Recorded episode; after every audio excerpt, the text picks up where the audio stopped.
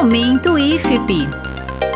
Olá, tudo bem? Estamos de volta. Esta é mais uma edição do Momento IFP Relatório de Gestão. Eu sou Ailton Cerqueira, sou jornalista do Instituto Federal do Piauí e mais uma vez estou aqui com você para fazer esse painel, esse relatório de gestão do período de 2013 a 2018. Ah, nosso podcast tem o objetivo de levar as informações a todo o público interno, a toda a comunidade externa, a todos aqueles que têm curiosidade de entender e de compreender um pouco mais como é que funciona o Instituto Federal do Piauí. Além de entender, de mostrar para o grande público a, como funciona a, a, a organização, a instituição, nós também estamos entrevistando os pró-reitores da instituição e alguns diretores de, de, de órgãos específicos do, do, Instituto Federal do Piauí, para que possamos fazer aí uma retrospectiva das ações desse período de 2013 a 2018. E nessa edição do nosso podcast, nesse episódio, nós temos aqui a Pró-Reitoria de Desenvolvimento Institucional sendo a tema da nossa conversa. Eu tenho a presença do pró-reitor Antônio de Pádua. Professor Pádua, olá, tudo bem? Como é que está?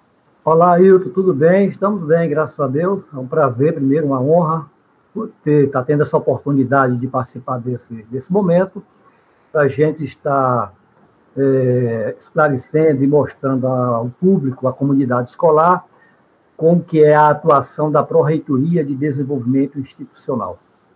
Muito bem, professor. Deixa eu lhe apresentar aqui de uma maneira mais completa, professor Antônio de Pádua Alves Pinto, que é pró-reitor uh, de Desenvolvimento Institucional, uh, o professor é graduado em Geografia e Direito pela Universidade Federal do Piauí, primeiro uma graduação em Geografia, posteriormente uma graduação em Direito, pela Universidade Federal do Piauí.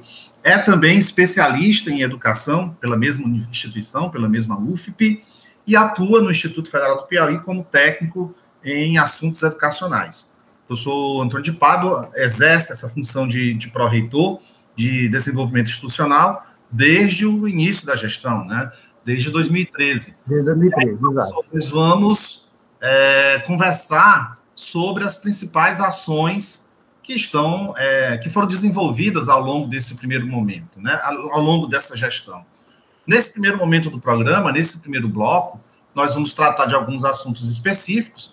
Todo o nosso, uh, todos os episódios desse podcast, eles têm se pautado pelas atribuições das pró-reitorias ou das diretorias ou da própria reitoria.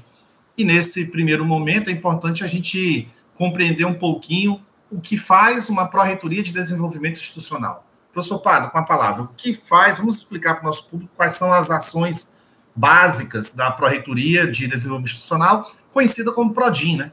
Isso. Bom, a, essa, essa pró-reitoria, ela tem, ela trabalha com uma função estratégica, né? As suas atribuições é de assessorar é, o reitor né, e os demais órgãos da reitoria, tá? é, promover políticas de, e as diretrizes do desenvolvimento institucional. A atuação da Pró-Reitoria de Desenvolvimento Institucional se dá é, na articulação, articulação em todos os aspectos, é, entre as pró-reitorias e os campi, né, com o reitor, e também, e principalmente, no desenvolvimento institucional. Né? É um trabalho que a gente vem desenvolvendo junto às pró-reitorias e principalmente aos campi, né? porque é lá nos campi que as ações acontecem.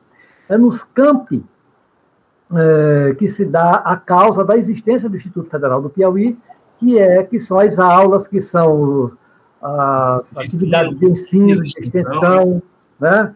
e etc.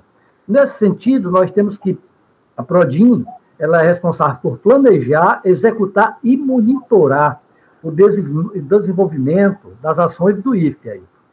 Ela, é a Prodin é composta por duas diretorias, uma diretoria, a diretoria de planejamento institucional, ela trabalha diretamente com o planejamento estratégico do IFE, e a outra diretoria é a diretoria de infraestrutura, que está relacionada às atividades ligadas aos projetos de engenharia, arquitetura, os projetos de elétrica e manutenção predial. Nesse primeiro bloco, professor, acho que a gente pode tratar mais sobre essa questão do, da, das ações mais estratégicas, depois a gente pode falar também sobre as questões de construção, reforma, das obras, enfim. Mas eu lhe, eu lhe faço aqui uma pergunta, muito específica a respeito de uma atribuição da Prodim, que é a promover o planejamento conforme um documento chamado Plano de Desenvolvimento Institucional. E aí, nesse período de 2013 a 2021, nós temos aí a Pró-Reitoria capitaneando um movimento muito forte dentro da instituição, né? Ah, foram desenvolvidos dois PDIs. PDIs é a sigla para Plano de Desenvolvimento Institucional, né, professor? Isso. Eu queria que o senhor falasse um pouquinho sobre isso, que avaliação a gente pode, quais foram, que avaliação a gente pode fazer do primeiro PDI desenvolvido por essa gestão, que foi um PDI do período de 2015 a 2019, e para o segundo PDI, que é um PDI desenvolvido no ano passado, já de forma remota, com, por causa do impacto da pandemia. E a gente precisa falar sobre esse documento, da, dos resultados desses documentos e das expectativas, né, professor? Isso. Vamos falar do primeiro PDI. Como é que foi esse? Como é que funciona essa, essa, essa construção desse plano? Bom, nós, quando chegamos na, na gestão, em 2013, como você bem colocou aí, já no ano seguinte, a gente já tinha que construir o PDI para a gestão 2015-2019, porque o PDI é um documento hoje obrigatório, né? Ele uh, tem uma orientação do governo federal através de, de lei e de decreto. Então, o PDI, ele é um documento, primeiro só esclarecendo melhor aí ao grande público, ele é destinado a apresentar as estratégias que serão adotadas pelo IFE, por todas as instituições, e ele não é só para o IFE, ele é para as universidades, etc. Para um período de cinco anos. Então, o PDI ele tem a duração de cinco anos. Nele, a gente é obrigado a traçar os objetivos e as metas, para, e através disso é que se confere uma identidade às intenções comuns ao IFE.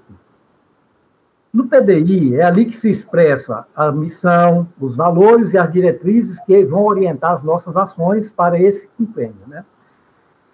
A estrutura organizacional dessas atividades acadêmicas a ser desenvolvida pelo IFE.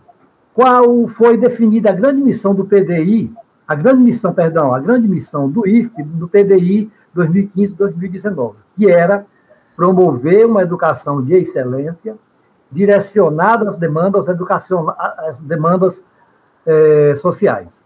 E também, nesse mesmo PDI, a gente traça também a visão de futuro para o IFP. O que era que o IFP queria nesse primeiro é, PDI 2015-2019?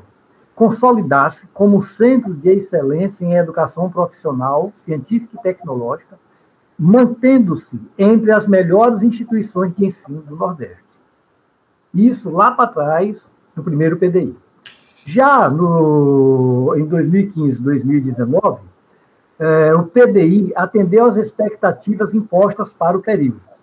Isso, Ailton, ressalvado algumas limitações de ordem orçamentárias, né, e outras intercorrências, como, por exemplo, a não realização de algumas obras em decorrência de algumas empresas vencedoras das licitações terem abandonado a obra, ou sequer ter iniciado, como foi o caso de Uruçuí Corrente. Desde 2014 que a gente tenta construir salas de aula, a gente tinha um primeiro projeto no PDI, era para construir 50 novas, 70 novas salas de aula, mas ficaram de fora. Mesmo com o recurso através de TED, liberado e feita a licitação e tudo, não foi possível fazer em Uruçuí e em Corrente, porque as empresas vencedoras é, abandonaram as obras. E isso necessitou da gente fazer um redirecionamento das estratégias. Né? E nós fizemos isso. Posteriormente, nós, evidentemente, quando é TED, a gente perde o recurso. Posteriormente, no ano seguinte, nós fizemos, pedimos um outro TED, foi liberado pela CETEC MEC, né? mas infelizmente a empresa também foi feita uma nova licitação mas as empresas sequer compareceram no conteúdo de obras, né? no caso de Uruçuí, principalmente, e de Corrente. Em Corrente, foi possível a gente salvar. Aliás, nós perdemos também esse TED. No ano seguinte, nós reprogramamos e aconteceu de novo aí, a mesma coisa. Em Corrente, nós conseguimos construir mais 10 novas salas de aula, apesar da demanda para esse projeto ser de 2014, nós conseguimos concluir agora, ano passado, porque as empresas, como eu falei, foi uma intercorrência que fugiu ao nosso controle, né? evidentemente que o IFE cumpriu todas aquelas etapas de punições para a empresa que não cumpre o, o contratado, evidentemente que nós aplicamos a multa, é, mandamos fazer as sanções de não contratar com, com empresas públicas, tanto no, no, no Serviço Público Federal, Estadual, Municipal, tá? nós aplicamos todas as sanções. Mas nos foi dado a oportunidade, nós fomos pedimos um parecer da Procuradoria Jurídica e nos foi dada a oportunidade de buscar o segundo e o terceiro vencedor da licitação. E, felizmente, o terceiro aceitou, aceitou a nossa proposta e finalmente concluiu a obra, graças a em corrente. E o Uruçuí não, porque a empresa de lá abandonou, foi inclusive a Ilta, a mesma empresa vencedora do refeitório de Parnaíba. Também ela não concluiu, nem sequer iniciou. Então, o Uruçuí ficou prejudicado. Mas corrente. Assim a gente entende, professor, desculpe é, interromper, mas assim, assim a gente entende que entre uma proposta e a realização dessa proposta existem diversos obstáculos. Né? Existem né? muitos obstáculos. A partir do momento que você abre a licitação, meu amigo, já começam os obstáculos. A gente com dinheiro em caixa e tudo, mas. E eu pensei, eu estava botando as mãos no céu, pensava que, não, vencida a licitação, se a empresa botou a proposta dela, ela vai cumprir. Meu amigo, a empresa sequer apareceu no canteiro de obras, né? E aí, tá vendo como a gente não esperava esse obstáculo Entendi. e apareceu. Mas, finalmente, nós já estamos programando a inauguração das, das 10 salas de aula em corrente, né? E também mais 10 em Floriano, e estão previstas para ser inauguradas agora no mês de julho, agosto, né? São as últimas obras que vamos inaugurar. E também o refeitório de Picos, que está concluído, e somente a cozinha do refeitório de Parnaíba, porque mesmo a empresa tendo abandonado a construção do refeitório de Parnaíba, ano passado nós, ano retrasado, aliás, nós fizemos, perdão, ano passado, 2020, nós fizemos uma economia muito grande, aí eu só conferindo, foi em 2019 mesmo. Pronto. Fizemos economia, dado, já que não houve aula, em, em função da pandemia, e aí nós não tivemos gasto com combustível, com refeitório, com passagens de, de, diárias e etc. Né?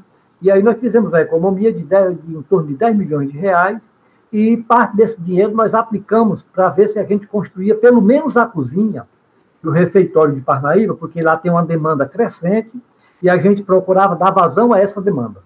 Então nós concluímos, e agora recentemente, vamos inaugurar já agora em julho, é, a cozinha do refeitório de Parnaíba. Mas acabei de ter uma boa notícia que o professor Paulo Borges me ligou há pouco, dizendo que a CETEC, é a Secretaria de Ensino Técnico e Tecnológico do MEC, acabou de liberar um TED de 500 mil reais para a gente concluir a parte do salão que serve as refeições do refeitório de Parnaíba. Então, a gente já vai licitar essa segunda parte, mas, enquanto isso, Parnaíba já vai poder utilizar a cozinha, que está concluída e tudo, né? uma cozinha ampliada, e nós vamos trabalhar na conclusão do salão onde são servidas as refeições. Então, isso foi uma etapa vencida. Perfeito. Professor, nós vamos voltar a falar sobre as obras e sobre as grandes, uh, as grandes ações que geraram essa expansão toda do Instituto daqui a pouco, mas eu ainda queria é, é, insistir na questão mesmo da construção do PDI. O PDI não é uma construção solitária da Proreitoria de Administração, da Proreitoria de Desenvolvimento Institucional. Queria que o senhor explicasse para esse nosso grande público como, como é, é que é, feita a construção desse documento. Isso, é muito importante. Como é que nós fazemos a construção do PDI? Primeiramente, a gente reúne, evidentemente, toda a documentação, a gente faz uma análise é, crítica do PDI anterior, ver o que, que nós fizemos, o que nós nos fizemos, quais foram os entraves, etc. Feito isso, a gente convoca a população, a gente, evidentemente, que faz a construção de, dos instrumentais, que a gente possa estar ouvindo a população. Como você bem colocou, a construção do PDI 2020-2024, ela foi diferenciada em função da pandemia, mas não houve dissolução na continuidade. Por quê? Nós utilizamos a tecnologia para poder avançarmos, porque a gente não podia deixar de fazer esse documento. Então, nós lançamos mão aí da tecnologia da, da informação para que a gente pudesse estar ouvindo a comunidade escolar, porque obrigatoriamente isso é uma orientação também não só é, documental, do, documentos que regulamentam a construção do PDI, mas também do reitor Paulo Henrique. Ele queria que a gente desse é, uma, um amplo conhecimento da comunidade e buscasse um grande espectro de, de participação da comunidade escolar.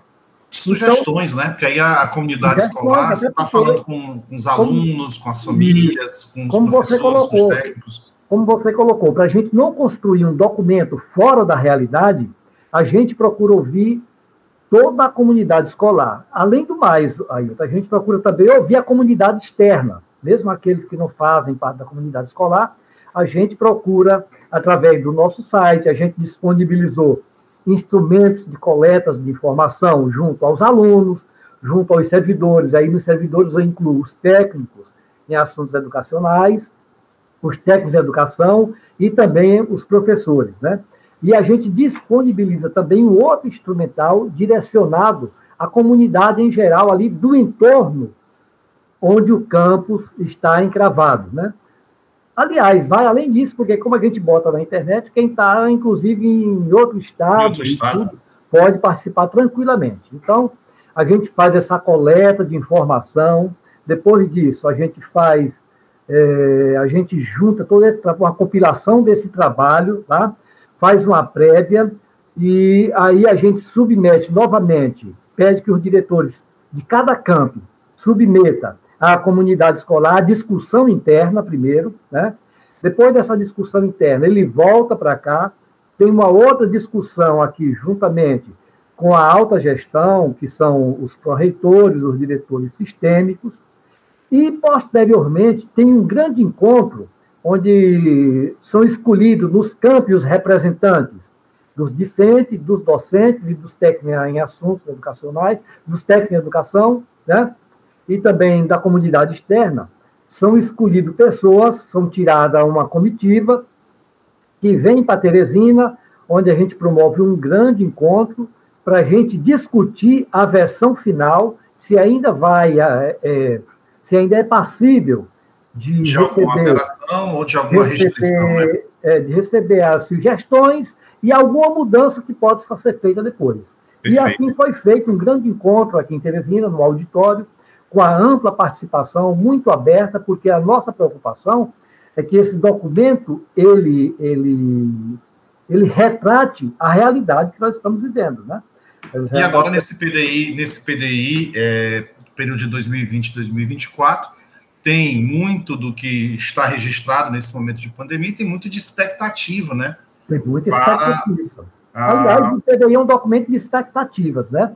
Sim, e claro. você sabe que para a gente executar tudo isso depende de uma série de fatores, e principalmente o fator financeiro. Orçamentário, né? Estamos, é, o fator orçamentário. Você sabe que nós estamos vivendo uma dificuldade tremenda na questão orçamentária. Né? O governo federal está é, fazendo cortes é, extraordinariamente grandes, prejudicando, inclusive, a execução da política educacional dos institutos, e de outros órgãos também, mas eu me refiro especificamente ao Instituto de onde nós estamos falando.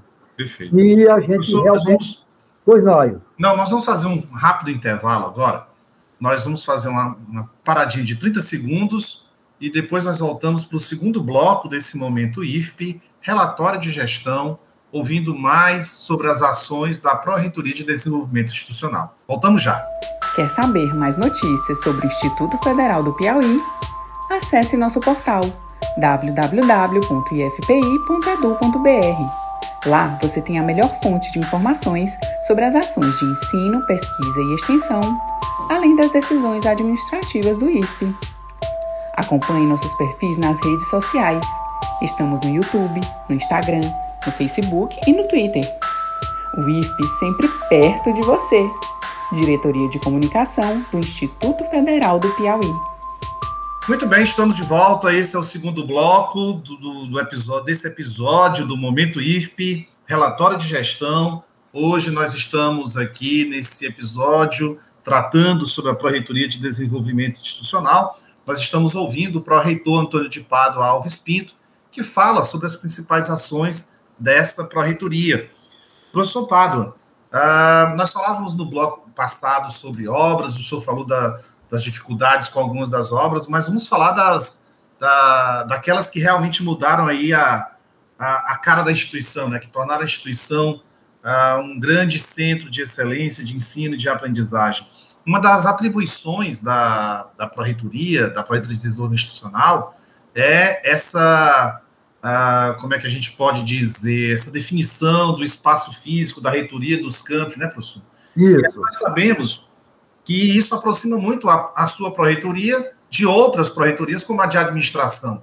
Vamos falar um pouquinho sobre isso, professor? Quais os grandes destaques em relação a essa, a essa atribuição? Pois não, dentro dessa atribuição, a Pró-Reitoria de Desenvolvimento Institucional trabalha no sentido de que os espaços, os espaços físicos da instituição sejam funcionais e a sua utilização seja de forma funcional. Para isso, aí, nós temos uma proximidade muito grande e harmoniosa com a PROAD, Pró-Reitoria de Administração, né? e também com todas as outras pró-reitorias, principalmente a PROEM. Porque, como você sabe, a maior parte dos espaços da instituição ele é composto por salas de aula né? e por salas de laboratórios. Né? Claro que essa proximidade com a PROAD, ela se dá em função de termos que planejar, que a PROAD também tem uma função de planejamento, né?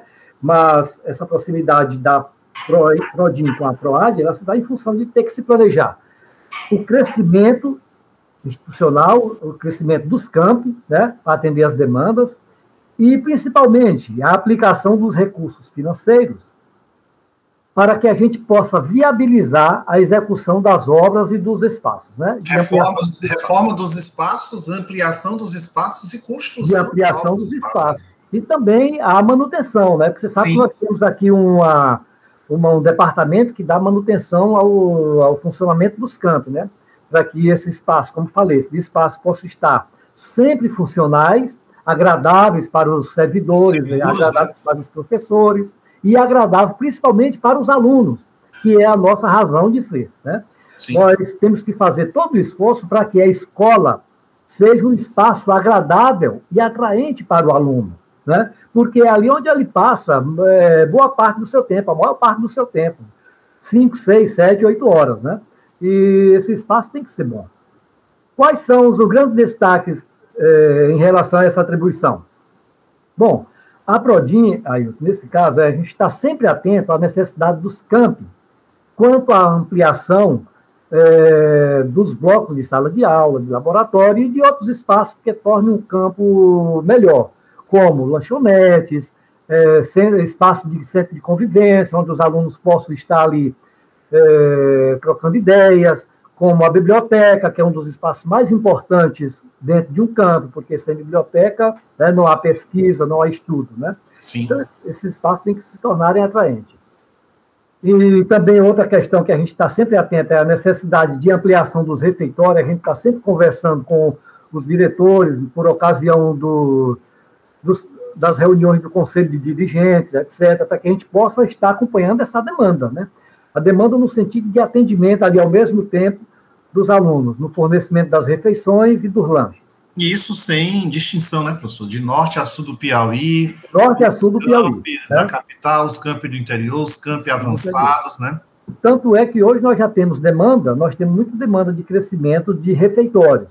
Mas as duas últimas que nós estamos trabalhando fortemente, já quase como eu falei lá no primeiro bloco, são Pix e Parnaíba, né? Mas nós temos outros pedidos e estamos ainda é, atrás de recursos para que a gente possa estar ampliando esses espaços, construindo aí novos blocos. Perfeito. Os blocos antigos a gente tenta aproveitar para ampliar a biblioteca, que é um espaço importantíssimo, como lhe falei, né? para ampliar também é, os aqui na, capital, gente, aqui na capital a gente teve isso de forma bem visível com o campus Teresina Zona Sul, né, professor? Exatamente. Teresina Zona Sul, nós construímos lá 10 novas salas de aula, né? E também construímos um espaço para o funcionamento do almoxarifado. E fizemos uma boa reforma no, no refeitório de lá, mas o refeitório de lá ainda não está ideal. Nós estamos ainda correndo atrás de recursos para que a gente possa estar fazendo um novo bloco para Teresina Zona Sul, e aproveitar o bloco atual que está lá para ampliar a biblioteca, que a biblioteca de lá ainda está muito tímida, né? Mas aí, assim, amplia a sala, amplia a, a, o conforto para quem já é aluno, mas também amplia a quantidade de vagas para que nós amplia, exatamente, oferecer toda hora você vai você vai ampliando é, biblioteca, vai ampliando refeitório, é uma é uma é uma, é uma ação contínua, né, professor? Isso. Como eu disse, a gente vai construindo novos espaços, novos blocos, e a gente já estuda logo o que pode ser feito no bloco antigo, né? Perfeito, perfeito. Então, para você ter uma ideia, nós temos um projeto aqui de construção de auditório maior em alguns campi, mas como em quase todos os campi a biblioteca fica fundo a fundo com o auditório, a gente já quer aproveitar o auditório antigo para ampliar os espaços de biblioteca. Não só no sentido do, de, de agasalhar mais, mais estudantes estudando, mas também no sentido de ampliar o acervo bibliográfico, né? Porque okay. a biblioteca, na verdade, você sabe que só o espaço. Vai se atualizando. É, não é só o espaço. Não adianta, ele tem que ter um bom acervo bibliográfico atualizado, né? De ponta. Uma estrutura tecnológica até para pesquisa. Uma estrutura tecnológica, com espaços individuais e coletivos, claro. para estudos em grupos individuais. E essas bibliotecas precisam ser melhoradas, porque a nossa preocupação é de oferecer, como eu disse lá também no primeiro bloco, de oferecer espaços funcionais e agradáveis para, é, para a nossa comunidade escolar.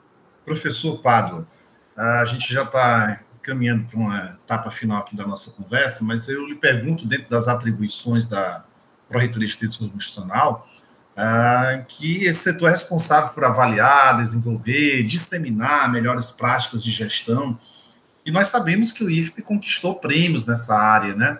É, eu queria que o senhor falasse um pouco sobre isso, sobre esses prêmios conquistados na área de, das práticas de gestão, pois e falasse é. sobre essa modernização também na, na gestão, na gestão pública. O IF passou a, a, não só no sentido de informatizar, mas e de modernizar, de tornar as coisas mais céleres, mais rápidas, mas outras ferramentas foram utilizadas para aperfeiçoar esse trabalho e integrar as equipes, né? Isso. Olha, com, em, em 2017, já lá pelo mês de julho, nós fizemos uma reestruturação é, do IFP. É, criamos um novo organograma, tudo, foi aprovado por uma resolução lá, e nessa modificação, entre outras distantes, mas eu falo especificamente aqui da Pró-Reitoria de Desenvolvimento Institucional, foi criado a Diretoria de Planejamento Institucional, que até então não existia eu trabalhava apenas com a diretoria de infraestrutura, que é a minha diretoria responsável pela, pelos projetos das obras, pela execução e fiscalização das obras. Mas aí foi criada essa diretoria de planejamento institucional, que ela trabalha diretamente com o planejamento estratégico do IFE. Logo que foi criada, a minha diretora fez, nós discutimos, e foi implantado uma ferramenta chamada de Gplanes. É um software ele é gratuito, né? E a gente, para iniciar, tem ele também pago, mas para iniciar a gente ia fazer um experimento, é, no sentido de que a gente pudesse estar aperfeiçoando e propagando dentro do IFE as técnicas modernas de planejamento, com o objetivo de se disseminar a cultura do planejamento e, com isso, se desenvolver as boas práticas de gestão. Então, nós lançamos mão do GPlanes gratuito, já estamos aí com mais de dois anos usando o GPlanes gratuito, e já é propósito nosso hum, é, passar para o GPlanes, esse software, em que a gente paga uma anuidade, porque ele tem mais recursos, ele facilita mais ainda o nosso trabalho. Então, nós já colocamos, fizemos a previsão tanto dentro do plano EI, do PDI, como dentro do nosso plano de ação. Vamos ver se vai dar certo, se vai aparecer recurso financeiro para a gente ah, adotar e comprar a assinatura desse novo software do, do G-Planes. Okay. Não resta dúvida que com a implantação do G-Planes, o nosso planejamento ele ficou muito mais ágil, ele ficou mais organizado, ele ficou mais acessível, além de permitir um acompanhamento mais eficiente na execução dos projetos e das ações do IFE. E o fruto desse trabalho não foi um mérito da Prodim, mas foi um mérito lá da Pró-Reitoria de Administração. O professor Paulo Borges pode, Paulo Borges pode, inclusive, me dar maiores detalhes sobre a questão desse prêmio, né? Perfeito, perfeito. Foi na área dele. Perfeito. Então, Ailton, em relação às principais obras de infraestrutura que foram construído, construídas é, desde a primeira questão do professor Paulo Henrique, nesses oito anos, nós tivemos é, conquistas importantíssimas. Como lhe falei, nós tivemos construções de blocos com 10 salas de aula, cada bloco desse. Primeiramente, foram construídos cinco blocos com 10 salas de aula nos campos de Angical, é, São Raimundo Nonato, Picos, Parnaíba e Piripiri. E, posteriormente, já concluindo agora em 2020, já foram construídos mais três blocos em Floriano, Corrente e Zona Sul. Como você sabe, Floriano é um campus diferenciado pela sua estrutura, né? Lá é um campus que tem uma estrutura, uma arquitetura toda diferenciada. Sim. E lá nós construímos um novo bloco respeitando toda a harmonia da arquitetura, né? Está lá no ponto, esse bloco vai servir para funcionar salas de aula e também é, salas de laboratório, né? Como lhe falei, foram construídos dois blocos de refeitório, né? um em Picos e outro em Parnaíba, que está sendo concluído. Foi construído também em Floriano é, uma usina fotovoltaica com uma capacidade muito grande e uma academia para os, para os servidores lá em Floriano e também uma garagem coberta para os veículos. Né? Foi também feita a substituição do, da cobertura do bloco A do Teresina Central, que tava, é um bloco muito antigo e estava dando muito problema de goteira, estava queimando equipamentos e tudo. Né? Foi construído também um centro de gastronomia importantíssimo na cidade de Pedro II, uma coisa extraordinária. Esse centro de gastronomia é fruto de uma emenda parlamentar é, concedida pelo ex-deputado federal Heráclito Fortes. Né? Foi também feita a cobertura completa, uma reforma completa da quadra de esportes lá de Parnaíba, que Parnaíba é como por ser litoral, o Ailton, lá tem um problema seríssimo na estrutura metálica, né? Então sim, nós procuramos sim. substituir, botamos uma estrutura metálica diferenciada, né, com tratamento especial, mas que, que requer, que nos disseram que tem uma duração maior. Né? Nós instalamos também usina fotovoltaica, além de Floriano, instalamos usina em Campo Maior, Valença e Paulistana. Em Campo Maior também foi feita grande reforma no campus, com a construção também de um campo de futebol para toda a comunidade escolar, tá? E fizemos a substituição de telhas térmicas por telhas termoacústicas nos campos de Picos, Angical e Corrente. Nós ainda temos três campi que, que temos que fazer a substituição dessas telhas, que são Parnaíba, porque lá a maresia é muito forte, ela vai corroendo as telhas cerâmicas, vai ficando fragilizada. Existe uma manutenção mais, mais constante, né? Isso, é uma manutenção é, corretiva né, e preventiva também. Sim, sim. E também em Piripiri, que apresenta um problema seríssimo, e em Paulistana, tá bom? É, problema de cobertura. Quando chove, fica aquela, aquele Deus nos acuda, tendo que cobrir os equipamentos, porque há uma incidência muito grande de goteiras, né? E fizemos Professor. também, nós fizemos também, Ailton, um grande ginásio coberto para corrente, uma obra extraordinariamente bem feita. E uma, subestação, uma subestação elétrica lá no campo de Pio. Então, são obras estruturantes que vão melhorar é, o funcionamento dos campi e oferecer o maior conforto para os usuários. Perfeito. Você fazer até uma pergunta para fechar, que ela, de certa forma, é óbvia, mas é a pergunta que eu estou fazendo a todos os pró-reitores, diretores e ao próprio reitor, uh, Paulo Henrique. Qual é a sensação, depois desses oito anos de, de, de, gestão, de trabalho, de toda essa construção citada aí pelo senhor? Olha, é uma coisa extraordinária, rapaz. O tanto que nós, todos nós dessa gestão, da alta gestão, os, os pró-reitores e diretores sistêmicos, nos dedicamos ao máximo para a gente oferecer as melhores condições de funcionamento dos campos.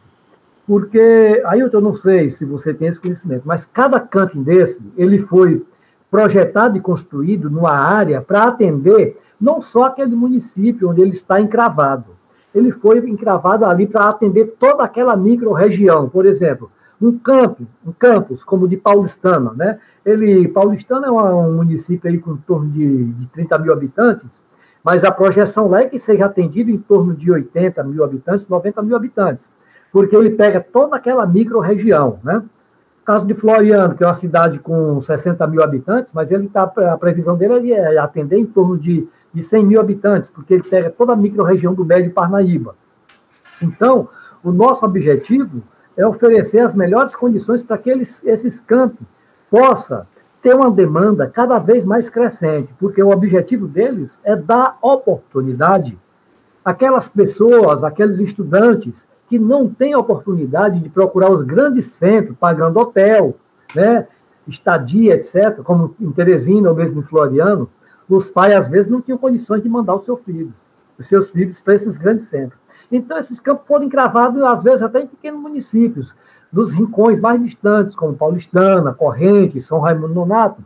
Para quê? Para que o filho do pequeno agricultor, do vaqueiro, daquelas pessoas com menos posse, possam se deslocar até essas cidades ali mais próximas, onde todos têm parente, e possam aproveitar essa oportunidade é, de melhorar os seus estudos, que eles não fiquem é, contentes apenas com a conclusão do ensino básico em nível de, de, de, primeiro grau, que nem existe mais, né? mas que eles tenham a oportunidade de ingressar no ensino é, técnico, onde ele saia com a profissão, e você sabe que nós oferecemos o um ensino verticalizado. A pessoa começa no ensino técnico, ele pode ir técnico de nível médio, mas ele pode depois ingressar num curso de nível superior e depois fazer uma pós-graduação. Pós porque nós já temos vários, campos, já temos vários campos, né, que oferecem pós-graduação. Olha, é uma coisa assim extraordinária quando a gente vê o resultado de alunos que saem do Piauí. Nós temos um caso extraordinário, ele é muito emblemático. De, se eu não me engano, são dois alunos que saíram de Acauã, aquela, aquele município lá emblemático do Fome Zero, e foi representar o Piauí, o Brasil, é, na Coreia. O menino, numa, numa, numa, competição que houve lá, e o menino foi muito bem. Olimpíada, né?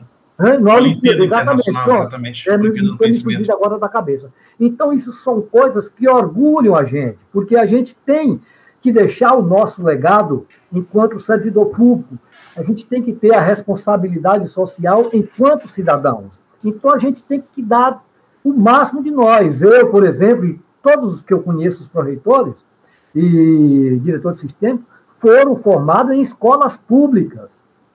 Então é hora da gente dar o máximo da gente para que os que vêm atrás de nós né, tenham essa mesma oportunidade para que a gente possa estar contribuindo na formação de uma sociedade melhor, uma sociedade mais produtiva, uma sociedade que viva melhor é, é, com toda a sua família. É isso. Então a gente Perfeito. de orgulho com o resultado desse nosso trabalho. Muito bem, muito obrigado, professor Antônio de Pado Alves Pinto, pró-reitor de Desenvolvimento Institucional do Instituto Federal do Piauí. Obrigado, professor Pádua, obrigado pela participação desse podcast. Agradeço a todos que nos escutam. Convido também você a ouvir os outros episódios. Nós temos vários outros episódios com outras entrevistas ah, tão transparentes e tão detalhistas quanto essas que nós acabamos de ouvir. A vocês, meu obrigado. Até logo. Professor Pado, novamente obrigado. Vamos adiante.